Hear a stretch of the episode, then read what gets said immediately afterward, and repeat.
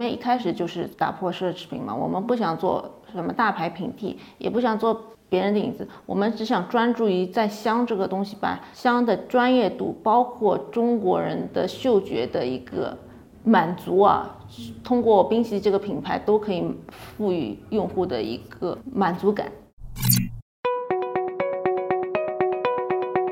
用品牌之道谈品牌的创新之道。这里是中国工业设计研究院出品，由 Marcus Media 制作的播客节目《品牌之道》，欢迎你的收听。《品牌之道》是一档揭示数字化创新下品牌的探索与创新故事的访谈类节目。在每期节目，我们都会与有想法、有影响、有创新的行业前端品牌进行对话，关注我们，和你分享一些品牌所知道的独家故事。我是主播 Vian，今天和我一起的还有另一位主播 Elise。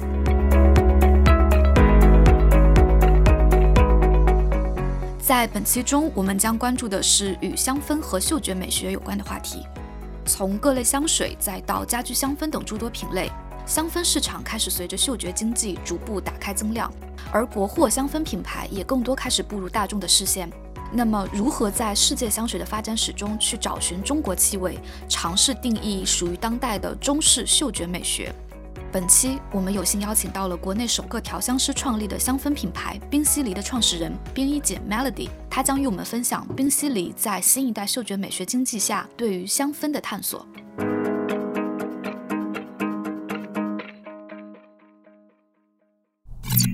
我们知道冰淇淋身上它是有很多标签的，像国内首个香氛品牌，同样也是调香师的香氛品牌。当时创立这样一个香氛品牌的初衷和机缘是什么呢？一个就是我从小的一个爱好，因为我从小喜欢时尚，然后我从小又跟家里是跟化学有关的，所以我就选了一个时尚跟化学两个。完全风马牛不相及的，又有具备两者关联的一个行业，就是香水。它因为毕竟是一个化学分子的一个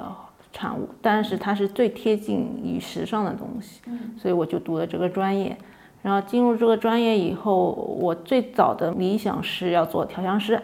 所以我在专业上面我一直是对自己要求就是专业成绩良好，调香包括品香闻香，我在大学期间就是一直在。在实验室在做，但后面毕业以后，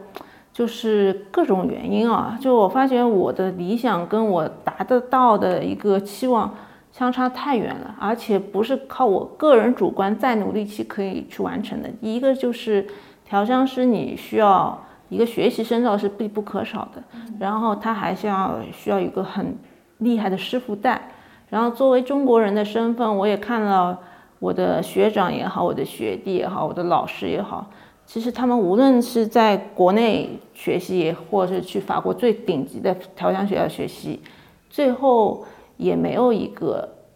最终的一个理想的归属啊，就是他也没有很好的、优秀的、顶级的师傅带你，因为他们都是法国人嘛，他们对于自己民族族产产业还是很保护的。其实他们不希望自己香水的他们民族产业外溢到其他的民族里边去。所以，我这是我就看透了这个行业的一个这个情况嘛。那么，所以后面我想，如果我要我，因为我一直是要做，我要做做成最厉害的调香师，甚至跟可可以跟世界有话语权。但是我觉得这个不要说他连机会都不会给你，不是说你要去，他不会给你这样子一个很大的机会。当然这两年稍微好一点啊，在当年这个环境是不会给你任何机会的。所以后面我就觉得，我去开始去做自己的品牌。当然，品牌的最终的一个前期也是很艰难的。包括品牌，我最早我也去想我要做的一个品牌，为什么大家会去买一个国内的品牌？因为在当时的一个前提下，包括现在也是，就是香水品牌都是很贵的，而且香水一百多年的认知都是它是奢侈品的一个延伸的一个产物，所以它是。嗯，无论是做香奈也好，包括一些一些百年的一些专业的沙龙香品牌，它的皇室的，包包括娇兰啊，都是这种地位身份的象征。那我想作为一个，就我干嘛香水要做这么贵呢？它贵的一个当然是有一些品牌文化的属性啊。那我想把一个香水让更多的人可以去尝试。因为我当年我自己也是，其实我买东西不是太看品牌的，但是这个东西一定要产品好、品质好，而且它有自己的一些特色在里面，所以我就当时就说我要打破香水作为奢侈品的概念，就作为一个人人。都可以去尝试的一个香水品牌，但是它的品质又要达到一样的高品质，不是说我的价格会比较低，然后我的品质就是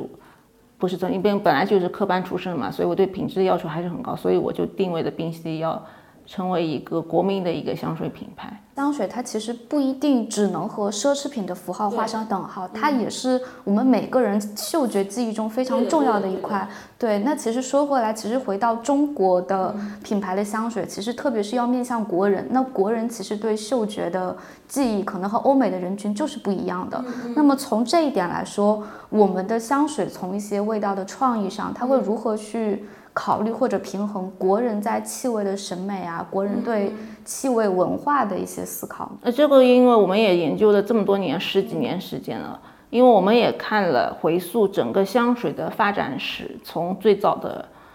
宫廷的，就是嗯纯天然的香水，再到后面的古龙的香水，再到香奈五号的诞生，再到后面什么西普调啊这种诞生，包括后面中性香奈，我们就看这么。这么长久的香水的一个发展趋势哦，中国人哪些东西是跟西方是一致的，哪些东西是跟西方是不一样的，哪些是嗯未来中国人的一个喜好的一个改变啊？其实香氛的一个嗅觉的变化是很漫长的，它不像服装，可能它今年流行这个，明年流行那个会会变化很快。嗅觉的变化，我们定义是五到十年会有一个比较大的一个。嗅觉的一个变革期，所以我们在这个上面，就是我们会去找到这五年到十年间中国人对于嗅觉的一个记忆的改变，哪些点会改变他对于嗅觉记忆的偏好？那为什么早年的十年前他们就喜欢花果调？因为他们才刚刚开始接触香水，从香水的不用到用刚刚接触，然后花果调又是香水的最入门的一个阶段。所以在十年前的时候，花果调就非常盛行。等到现在这个阶段的话，他们对于香水的入门级的，基本上每个人都会多多少少都会接触到香水以后，他们不再局限于这么。简单的一个花果调的，再加上全球的香水的一个流行趋势的一个改变嘛，就跟时尚行业也一样，就是越来越无性别风的一个，从很多行业里边你都可以看到，所以香气对于性别的划分越来越模糊了，所以才会孕育的中性香也好，柑橘调也好，像像近几年有什么木质调的香水开始流行起来，它其实也就是一个时尚的一个演变过程嘛，只不过它通过嗅觉去。表达的，所以我们也是因为对于这个方面的研究，会去知道那国人对于用香的喜好哪些是有共性的，哪些是和欧美是不一样的一个点。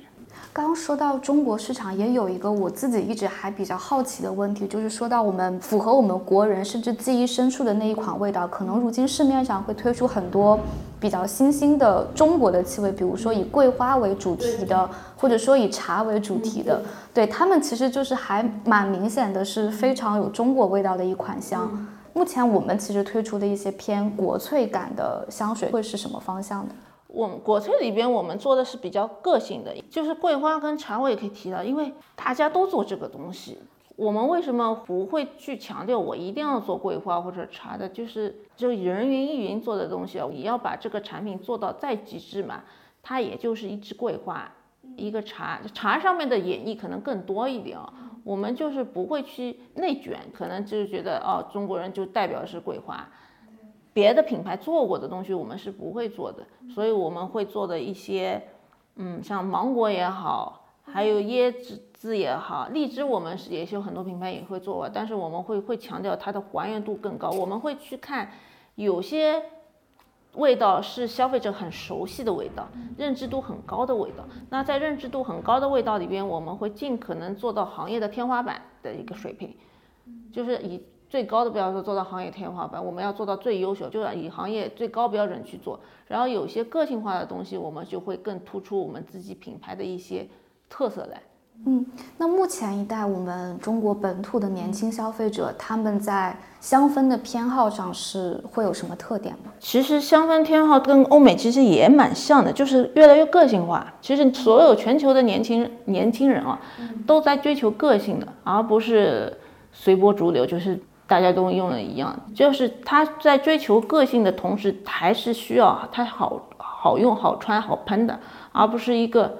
很奇奇怪怪的，它没有到个性化到特别怪的一个偏好的一个，就是拿捏这样子的一个。对于嗅觉会有一个平衡嘛？嗯，就是我自己也是一个香氛的爱好者，但是我从来没有去就是真实研究过，就是它它背后的就是用的什么成分啊，或者什么样子的。那我就想就是请正好今天有幸嘛，请 Melody 解读一下，就是所谓的香氛里面的前调、中调、后调，它到底是呃很多消费者其实他自己也不知道，就是可以给我们普及一下吗？前调、中调、后调主要就是整个香水里边它里边的香原料。它本来就是根据它的化学结构啊，它会有那个挥发性快慢的一个，就是香气结构是香气的挥发性是根据它的香气结构就是导致的，就是它的嗯前调里面就是那个香气挥发度最好的，然后中调是就是这个香水的主体，然后尾调就是留香最长的时间，所以你在前中调你会看到很多产品，打个比方就玫瑰。百分之八九十总归会是在中调上面，因为这就是它的它生来的分子结构决定的。然后尾调的分子结构都是作为一个留香定香作用的。嗯，那除了前中后调，我们其实也会在一些社交媒体上看到像水生调、白花调等等这些调性，又是属于它是这个是香调，就是香调，每个人对定义哦会有各种各样，什么水生调也好，也花香调也好，就是每家公司都有自己命名香调的一个说法。我们也有自己的一些命名习惯，但国际上面有一些共性的东西，比如说吉大调、花香调、木香调、东方调、西普调、夫妻调，就是有些东西是共性的，有些可能是流行趋势的。那什么水生调，可能在那个时代比较流行，它就出来一个叫水生调的这个样子。嗯，它是由谁来命名的？大部分是品牌方、官方的一些，就是香料行业的各大香精公司去命名的。听了刚刚 Melody 的介绍，构成香水前中后调，无外乎是它本身相当于化学呃化学分子挥发特性来决定的。那其实也会有很多消费者，包括经常我们可能会刷到一个话题，就是香水里面，比如说会有天然的花卉、天然的一些原料。那所以这些它到底是不是天然的，以及它有没有必要一定是来源于天然的植物或者天然的花果呢？有些是天然的，就像我们一说到一个柠檬油也好，它有很大部分也是天然的，但也有很大部分不是天然。因为比如说，我觉得这个花很好闻，但是它是没办法被萃取的，它只能模拟它的味道。那这个时候，它这个香料就是合成的，就但是合成的不是我们可能传统里边哦合成的是花果，它这个合成技术比天然的还难。因为你要需要没办法被萃取的东西，它有各种各样的技术的一个，包括什么顶空分析也好，很多可能萃取方式，就是近现代才发明出来这些萃取方式，可以把无法被直接萃取的香气也可以萃取出来。我觉得香水的市场在最近几年的确是变化比较比较快的，不单是香水这个品类，像香膏，包括一些固体的香烛、蜡烛等等，也有很多是我们品牌同时在布局的各种产品线。那么，为什么最近几年国内对于香氛市场一下有打开增量的趋势呢？因为就是就是经济的环境因素影响，人对于很多刚需品已经不再。都已经满足了，他满足了以后，他势必会有下一个需要给他满足的东西。那他从物质生活的一个满足，慢慢会上升到精神上。然后香这个东西本来就是跟嗅觉记忆关联度非常强的一个行业，所以它能够带给人一定上面的精神上面的愉悦的情感上面的满足，所以用户会对于香的一个诉求会越来越高。对，其实我觉得 Melody 说的这一点我感同身受。就比如说现在很多年轻人，他对香的要求是越来越高，以及他们对使用场景其实很讲究的。我卫生间是卫生间的一个一种香，我房间是房间的一种香，我客厅是客厅的一种香，甚至我的玄关就进门的时候，我是又是一种香。就是我觉得现在香的应用场景真的是越来越多，包括像一些年轻人，他们其实在选择香的时候非常的个性化，就是我一定要和别人不一样，这个我可能让别人。就是闻到这个香味就记住我，我觉得这也是一种是消费升级的 这么一个一个现象。嗯，哎，那我们有没有一些过往比较好玩的灵感或者思路？就是当我们冰系里，比如说想推出一款全新系列的香氛，或者说我想为我新一代的消费者去打造一款与众不同的香。嗯，我们的创作过程很多，有些是根据一些个人的经历的，还有一些是根据目前市面上。没有，大家没有做的，还有一些东西就是比较有高难度挑战，在研发上面有高难，我们都可能是我们的一个产品开发的一个思路。个人经历的话，那我们第一款香水就是通过身边的人或者我自己的一些经历去表达的一款香水。我们第一款香水是当时我们创始创始团队里边一个同事，就是他当时在求婚，因为他的妻子是他。读大学时候的同学，好几年，就是他们其实已经恋爱长跑很多年了。在那个婚礼现场的时候，他一直在想他送给他妻子一个什么样子的礼物嘛？那我们就调一瓶香水出来，作为他的婚礼的一个伴手礼。所以也就孕育了我们第一款香水，叫交织中我 Diva。他的名字也是他起这款名字是他自己取的，他就觉得他的妻子就是他的女王。所以就取了 Diva 这个名字，象征着一个爱情故事诞生的这样子。然后我们结合自己的创香理念嘛，像怎么样子？因为所以我们把这款香水的香气做的比较，嗯，一闻上去就是很甜蜜的，很很很很有爱情、很浪漫的这种感觉。所以这是我们第一款香水就这么诞生了。然后在沙龙香上面，我们会更注重于。一些技术端上面的突破去开发这个产品，这些技术端的突破就相当，我就是要还原出一个某个香气的东西，或者就像我们这次上的一个果萃系统，我们就是要把这个水果的味道又能做到还原度特别高的前提下，又能够易上易上身的啊，还有好穿，对的。还有包括我们也会去做，之前还明年我们还会上市一套新新产品，也是要高度还原某一个味道的，就是在技术上面，还有一些就是我可能会重金砸在一些高昂的一些原料上面的挖掘，就是开发一些最新技术的原料，这些原料是在全球上市场上还没上市。它可能欧美市场可能要到三三四年之后会上市，我们会领先一步，因为他们的开发周期真的太漫长。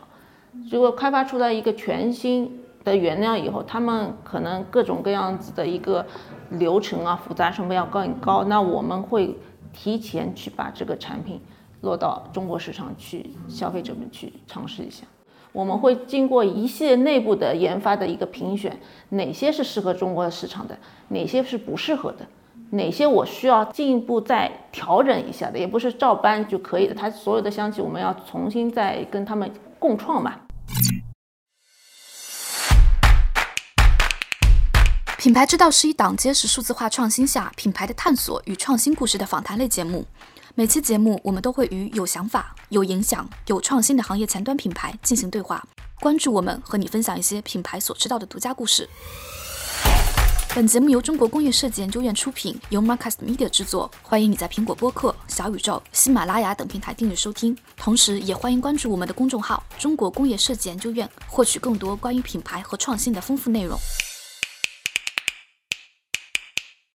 近两年，我们每个人和家所接触的时间会更长，对于一些室内的各种类型的香氛也好，车载香氛、香烛也好，其实都会有更多的。消费的动机包括像洗手液，其实大家也会开始喜欢用。哎，我喜欢的香水味道，它是不是可以变成洗手液？这一块是不是我们也有？我们也有蛮多产品线的在。这就是消费升级嘛，因为香氛的东西，从通过香水，其实它赋予各个品类的一个消费升级。无论是洗手液也好，洗衣粉也好，沐浴露也好，护手霜也好，它可以细分到很多我们日常。都能够见到的一些品类里边，就是用户对于香的要求会越来越高，就前面说到的嘛，对生活的品质会越来越好，它会体现在香上面。就是用户对香味的追寻，其实也是对生活品质诉求的一个直接的表现。嗯，而且我们会发现，其实中国人对于香水的一个追求，可能没有欧美的使用频率这么广，但对于香氛的要求其实很高。你可以发觉会发觉，他对于香氛，无论是空间也好，包括身体乳、沐浴露啊、洗发水啊，它对香氛的要求是很高的。就是他们中国人是喜欢有香味的东西的，只不过他可能对于香水的东西，他会把香水跟香氛完全撇开来，这是两个物品。就像很多中国家庭，比如说会有一些像放香薰呀、点香，甚至檀香、艾灸，这些都有我们对香味的这个记忆在里面。对，所以就是对于嗅觉的要求，去一个空间商场也好，包括一件衣买买衣服回来以后，你没有人希望它的味道是有异味的，所以他都希望最好带一点淡淡的，嗯，就很干净的味道。就是他对于香的要求，近几年来就会越来越有显现出来。香水和香氛都是非常特别的一类产品，因为它本身就像是一种介质。是不是也是因为这个原因，所以香氛类的产品也是很多品牌会喜欢去联名的对象？对，香氛是很多品牌在追求联名的，包括是香水也好，香氛类的，因为香氛可以前面说到，它可以赋能嘛。你一个普通的东西，它基于香氛属性以后，你一下子就会觉得它的赋能就上了一个台阶，无论任何领域啊。对，就是香氛 Plus，就是可以很多很多产品。对我觉得这个是蛮蛮美妙的一个事情。对，就像洗衣服，就像家里突然多了一抹那个香气，加上一个舒缓的音乐，就感觉就不一样了。嗯，对。我们联名大部分之前都是在于我们香水上面，所以我们香水线的联名做过艺术家的联名比较多。前期的话，像大英博物馆的，还有法国的一个新锐的一个设计师、艺术家、一个画家，之前都是往。小众领域的一些联名，没有去切入一些大众的消费品的上面的联名。嗯，艺术和气味，一个是艺术和对艺术上面、视觉上面去体现的联名。对，视觉和嗅觉，它其实会容易形成通感的一个感受，就是我看一幅画和我单去闻一个香水，但其实他们所传达的精神和故事是可以互通的。对。香水它其实是一个无性别的产品，可以说自古以来，男性、女性的消费者都会有不同的，比如说和香水相关的一些小故事啊等等。那目前来看的话，国内男性消费者和女性消费者在香水的消费表现上有没有一些，比如说异同之类的？还是差别很大，就跟男装、女装，就是香水啊。其实为什么我说跟时尚还是有比较，男性对于时尚的一个理解啊。跟女性还是差别很大。女性对于时尚的理解，她永远喜欢走在前沿的，然后流行的、多变的，它变化比较快。而男性对于这个理解，香香水也好，服装啊，它变化很少，他求的是经典，它不是不不是一味的就是是快时尚，所以这是最大的一个区别点。所以在男香上面，我们会很少出。新品，但是一旦出这个产品，一定是可能会卖三到五年，甚至十年以上的一样子的一个东西。就是可能男性消费者对香型来说会偏好更经典的、更稳定一些的一些香氛表现。他追求流行的，当然也会有一些流行香，但是它生命周期可能比女就是比女香还短，昙花一现的。我们可能很多人认识冰淇淋是从香水这个品类开始的，就是其他品类上，我们目前嗯在哪块会发力比较大？主要发力点还是在家居香氛这个领域，空间香氛，因为我们觉得香水是个人的一个彰显，那么它回到环境里边，它肯定对于空间也会有一定的诉求嘛，所以我们会主力第二个就是空间香氛这个赛道。家居香氛也是近几年大家都在抢的一个赛道，它跟香水有共性，也有比较大的点，就是它的人群会，嗯，没有香水这么大。家居香氛这个空间香氛，它对于用户嘛，不像香水嘛，它男生女生都会用，甚至学生啊，啊，然后空间香氛就是更更注重于，嗯，已婚的或者是白领，对生活品质更有要求的，所以它的人群的一个。划分会更细，但是它的使用场景跟复购也好，它要远远高于香水。回到我们整个香水的品类吧，其实同时我们一定会布局线上和线下，在这两个渠道的话，我们是会怎么来去思考它的破局和创新呢？我们品牌其实是以线下为起家的，因为我们针对的用户还是偏年轻的消费群体，然后是中国市场的，因为中国市场太大了，如果传统的就是香水品牌去打线下的话，第一个很漫长。第二个，我们也没办法知道我们的用户画像到底是怎么样子的，所以我们会以线上的模式最短平快、更高效的方式去做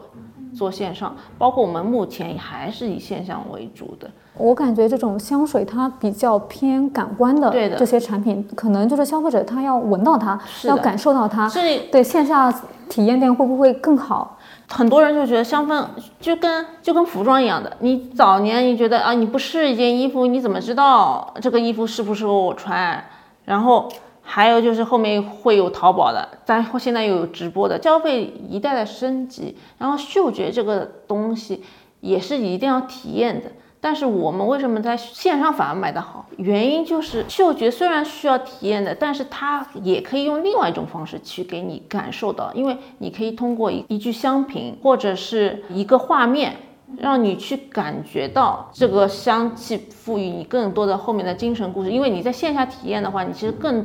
主观，就是直观，就是你因为因为这个香气好闻，但是你可能不会去特别在意。这个香水背后的故事，包括你也不会去看这个香水背后有多少博主去推荐过的，它的风评是怎么样子的。对，而且香评它既是真实的文字的的描述，同样又是立体的，就会让我去理解这款香水的文化，它在描绘一个什么情景，传达一个什么故事。消费者可以根据自己的想象力，加上我们的一些就是营销啊，加上一些文嗯案，它可以其实自己也去赋能这款产品，就是一些我觉得香水这个东西其实是需要有赋能的，因为你你盲闻一个香，其实没有感觉，它是没有生命的。你只有有背后的故事和创作灵感，你才知道它们背后的一个意义。所以线上有线上的好，线下有线下的好。就是如果线上跟我们当然也有线下体验店啊，就是线上跟线下一结合，你才觉得它是完整的。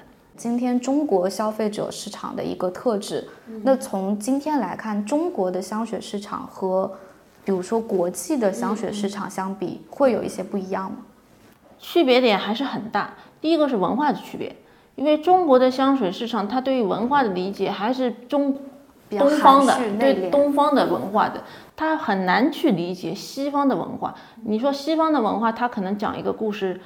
是西方的故事，你可能对于这个故事为什么创作的历史背景浑然不知的。东方人很难去共情，因为大家历史背啊，景对，的迥异历史背景是不一样，就像跟外国人跟他说三国一样的道理，他是不知道的，哪个哪个哪个皇帝，是是他不懂的。包括西方创作的很多故事背景，也是基于他当时的一个文化属性。每个国家都有每个国家特性，因为西方我们现在以欧美为代表，当然西方里边还分为有些偏地方，像像中东那边的，它有当地的，甚至还有印度，它每个国家的文化背景造就了每个国家的香水表。然后香气前面也说过，香气每个国家地区啊的人的对于嗅觉的一个认知也完全不一样，这跟他从小的环境记忆也有关。像欧美的话，他可能铃兰和橙花是他们的国花，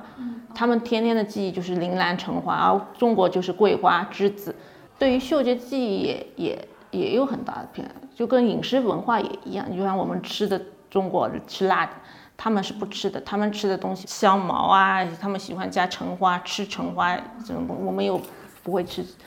饮食上面也会有比较大的区别。那市场体量上来说，目前中国大概在国际会是一个什么比例？中国对于整个全球来说，香氛的赛道反正是很低的一个一个水平，所以它的增长潜力是很大的。所以全球市场都在看中国市场。我们每年就是增长率大概是多少？我们的增长力是比较稳定，我们不像护肤品牌和彩妆品牌，它可能是爆发式的增长，因为香氛就是一个细水长流的行业，就是我们就是慢慢积累，慢慢积累，当然也会有爆发式增长，在我们前几年，但是它的爆发式增长前提就是你先要前面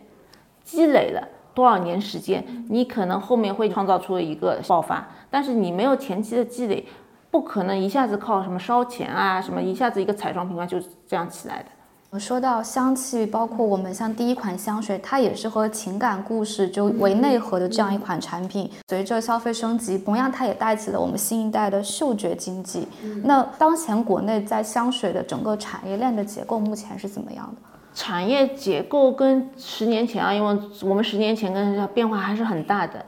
无论是外包的还是内包的，内包就包括里边的料体也好，包括外包包括瓶子啊，一些喷头也好，基本上接轨到世界的。但是当然还是有很多地方是需要再提升的，包括有一些原创型、创意类的东西嘛。可能我在国外买到一个产品，国内是没有做类似这种产品的。加工业务的，他也不知道，他可能要去研究很久才知道哦，这个东西是我怎么做出来的。但是现在已经比以前已经百分之八九十的产品都是可以做的，当然还是有少部分的百分之十到二十的特殊的产品，非量化的产品，它是比较很难，尤其是一些真正的奢侈品级别的这种东西，目前还是有比较大的稀缺性的。对，相比十年前，国内的香水的产业链也好，供应链也好，其实还是发生了非常大的变化和进步的。作为品牌创始人的角度，您会怎样定义冰犀利？我们定义冰犀利就是想做一个真正的嗅觉美学的品牌，就是我我们想不去做别人的一个影子，开始就是做打破奢侈品嘛，我们不想做什么大牌平替，也不想做别人的影子，我们只想专注于在香这个东西把。香的专业度，包括中国人的嗅觉的一个满足啊，通过冰淇这个品牌都可以赋予用户的一个满足感。所以，我们是定义嗅觉美学，就是对于视觉的美学，大家都很很清晰的。可能你喜欢是唯美型的，他喜欢潮酷型的，他喜欢怎么样子酷飒型啊。中性风啊，但是嗅觉的话，其实每个人对于嗅觉的一个喜好，其实也会有偏好的。我们是希望把我们的品牌搭建出来一个符合中国人的嗅觉审美的一个香氛品牌，在我们整个香氛的版图里边，你都可能找到自己的本命香。嗅觉美学的兴起，唤起了嗅觉经济下相关的一系列新品类、新场景，乃至于新消费。当气味更多融入当代年轻人生活方式的一部分，香氛类的产品需要如何去打造嗅觉上的品牌符号，搭建由内而外的品牌力？这些也都将是未来香氛赛道的品牌需要关注的思考。谢谢冰一姐 Melody 为我们带来分享。这里是品牌之道，一档揭示数字化创新下品牌的探索与创新故事的访谈类节目。我们关注那些有想法、有影响、有创新的行业前端品牌，也关注品牌所知道的独家故事。你可以在小宇宙、喜马拉雅、苹果播客等平台订阅收听我们的节目，也欢迎关注我们的公众号“中国工业设计研究院”，获取更多关于品牌和创新的丰富内容。本节目由中国工业设计研究院出品，由 Marcast Media 制作。我是 VM，感谢你的收听，我们下期再见。